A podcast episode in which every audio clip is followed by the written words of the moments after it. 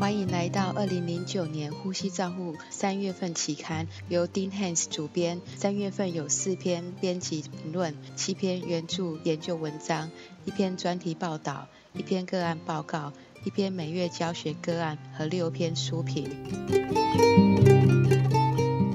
第一篇是运动训练合并高张食盐水吸入在慢性阻塞性肺疾病之有效性及安全性的随机试验，由巴西圣保罗市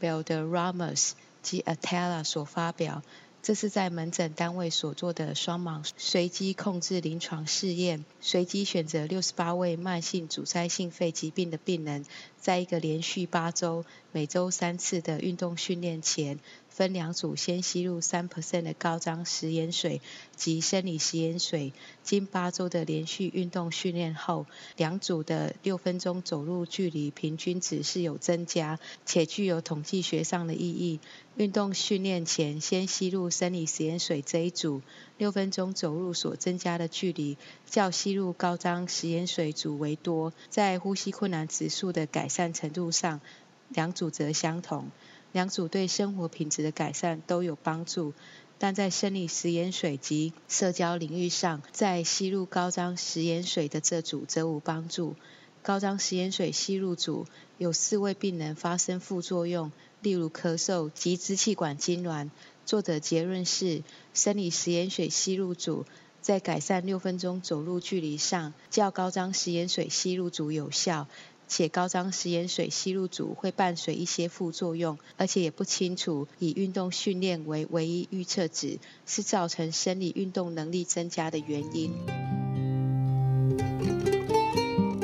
第二篇是在体重过重及中度肥胖个案中，身体姿势对肺余量的影响，来自德州 Brian 及 Houston 的 Benedict 等人所发表。作者假设在生理质量指数 BMI 每平方米二十五到三十九公斤的健康个案上，以抬高床头三十度的坐卧姿和仰卧及坐姿比较，会增加功能性肺余容积，减少肺余容积与功能性肺余量容积比值。他们也研究了身体脂肪分布，测量腰围和臀围比例是否造成肺容积不同。总共有三十二位个案加入这个实验。相较于平躺姿势，以抬高床头三十度的坐卧姿不会增加功能性肺余量。在七位坐姿个案中，有五位及全部七位仰卧者与七位抬高床头三十度的坐卧姿者，其肺余量与功能性肺余量容积比值大于一，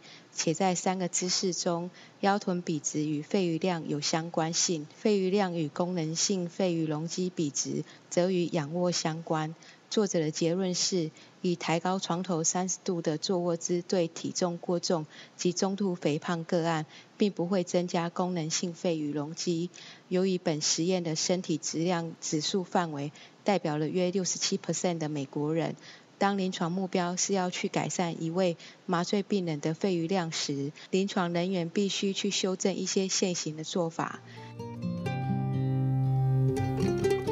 三篇是胸腔手术后四十八小时内给予高频率胸壁压缩治疗，由 Allen 等人在波士顿的麻州总医院所做的研究。作者研究在胸腔手术后两天内执行高频率胸壁压缩治疗的可能性。连续二十五位因不同原因而接受胸腔手术成年病人，在术后常规照护两天内接受到至少一次高频率胸壁压缩治疗。高频率胸封闭压缩治疗是以背心 MEST 方式设定频率为十二赫兹，治疗十分钟。在高频率胸壁压缩治疗之前、中、后，常规记录了血液动力学及动脉血氧饱和浓度值，其中也收集了有关病人耐受度及对高频率胸壁压缩治疗与扣集式胸腔物理治疗的喜好性比较之直性数据。在试验过程中，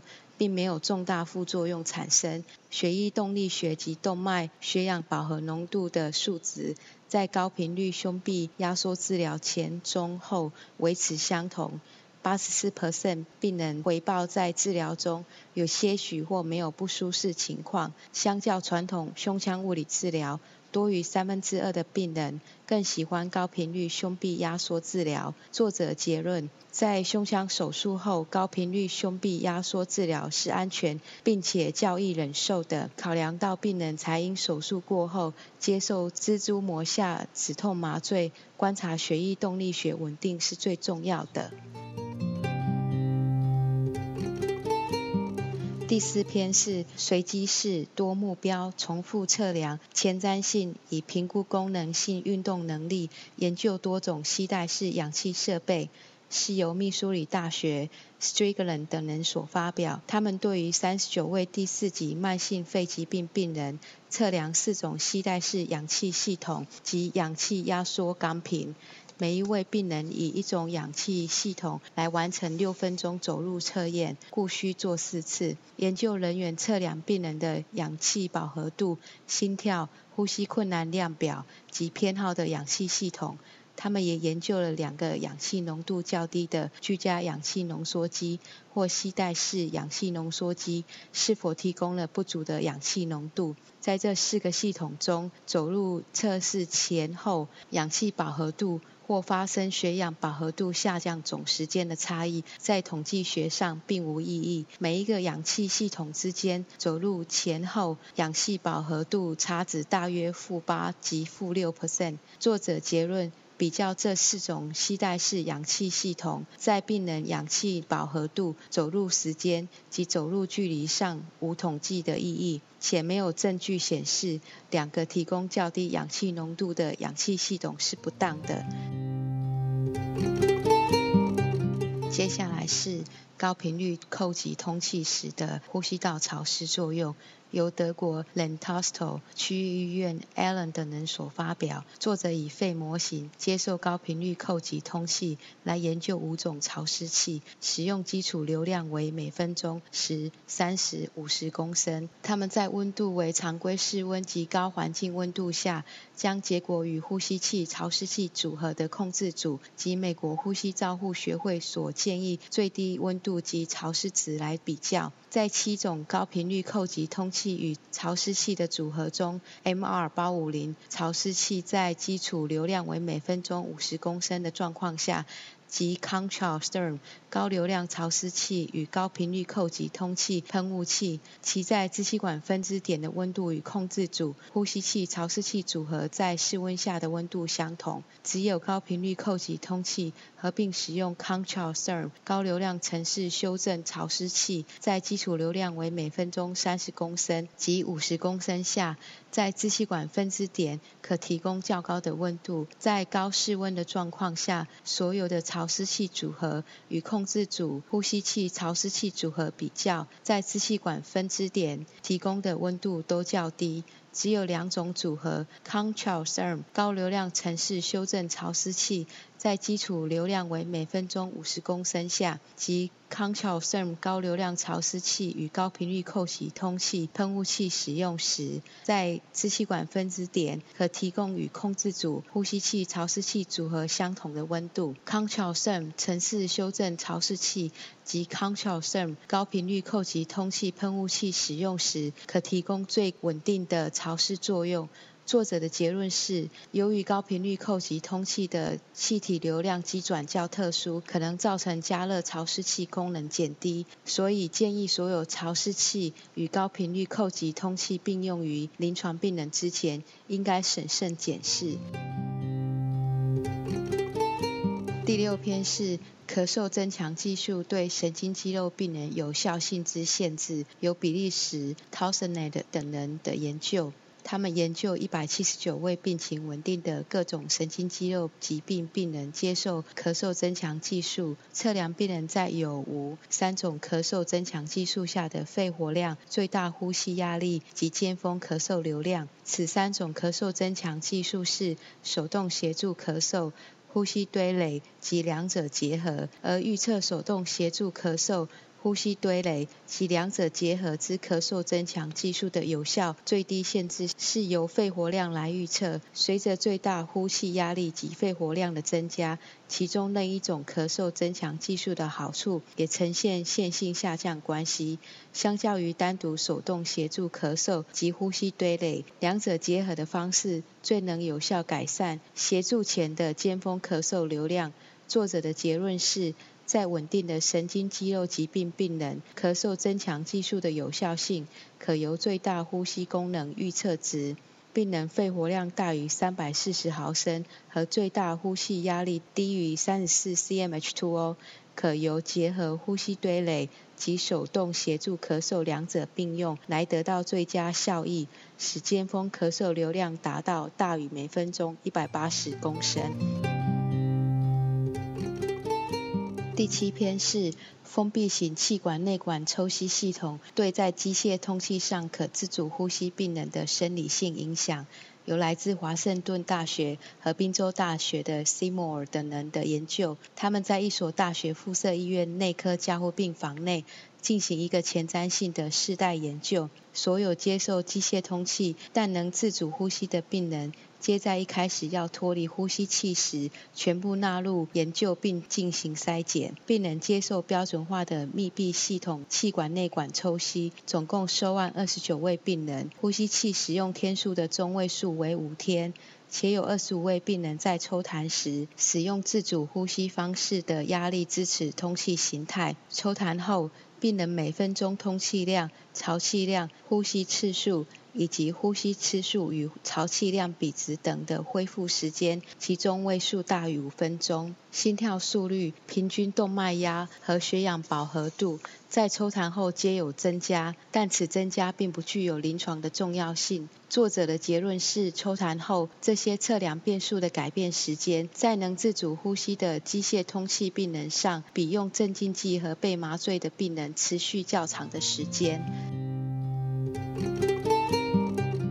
接下来这一篇是创造一个二零一五年后的呼吸照护愿景，由 Cosmeric 等人代表美国呼吸照护学会提出。现今的呼吸治疗师与六十年前的临床人员已经是非常不同了，而且呼吸治疗师未来的角色是需要清楚的开放讨论。医学是持续的改变者，对于疾病处理的新方式几乎是与日俱新。医疗费用给付者因医源性伤害的挑战、各医疗部门能力短缺问题以及医疗人员老化这些因素，让我们思考一个问题：到了二零一五年时，呼吸照护专业未来将是如何呢？为了重视此议题，美国呼吸照护学会成立了一个任务小组，来研究呼吸治疗师的未来。其目标主要是要发掘出到二零一五年之后，呼吸治疗师的新角色和责任，要来建议教育训练和能力证明的基础，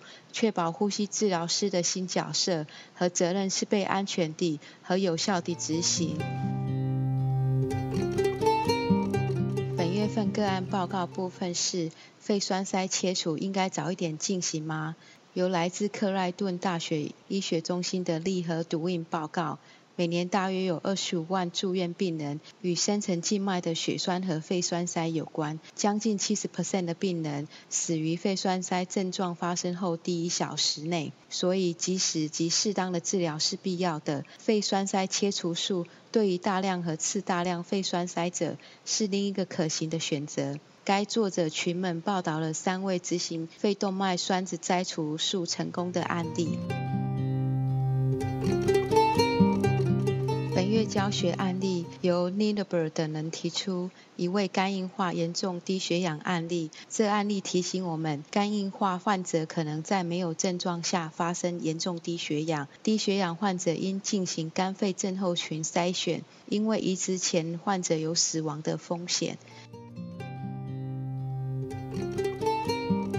接下来是主编 Dean Hans 的评语：气雾方式吸入高张食盐水，常被用于诱导痰液的咳出，近期也被用在治疗囊性纤维化病人的气道清洁上。此种潜在的好处被考虑运用到其他肺部疾病，例如慢性阻塞性肺疾病。基于此种背景。Valderramas 和 Atala 这篇文章是相当重要的。这是一个双盲随机的控制实验，比较门诊慢性阻塞性肺疾病的病人。报告显示，在比较吸入等张生理食盐水，吸入高张食盐水并无好处。此外，在吸入高张食盐水这一组的病人，还会有十二 percent 发生咳嗽或支气管痉挛的不良作用。编辑委员 Ruben 也认为，这篇研究点出了照护慢性阻塞性肺疾病的病人时，在运动上的重要性。此外，高张食盐水的吸入可能会降低此类病人在运动方面所得到的好处。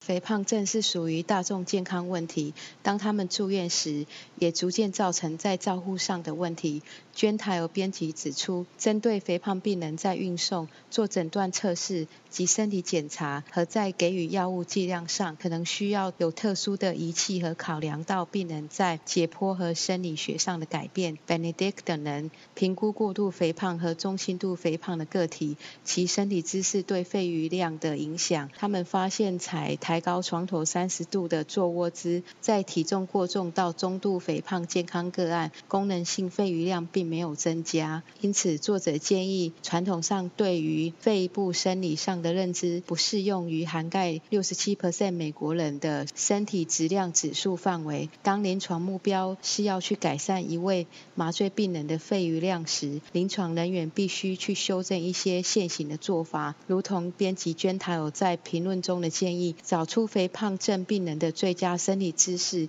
有待进一步努力。高频率胸壁压缩治疗是气道清除技术之一，并且在住院病患使用有增加趋势。Allen 等人评估胸腔手术后四十八小时内使用此种治疗，他们使用背心 vest 方式，设定频率为十二赫兹，治疗十分钟，与扣集式胸腔物理治疗比较，没有发生重大的副作用。八十四 percent 的病人在治疗中没有觉得不舒服。相较于传统胸腔物理治疗，三分之二的病人较喜欢高频率胸壁压缩治疗。如同编辑委员辉勒所说，这个研究没有指出高频率胸壁压缩治疗对这类病人的临床效果。辉勒忠告，这两项技术都不是以实证基础、病人为中心来考量哪一种气道清除技术对于个别病人的适应性。强烈证据支持氧气治疗用于慢性阻塞性肺疾病，并有血氧过低的病人。新式长期氧气治疗系统设计上提供较长的使用时间及较多的活动度。Strickland 等人主导了一个随机式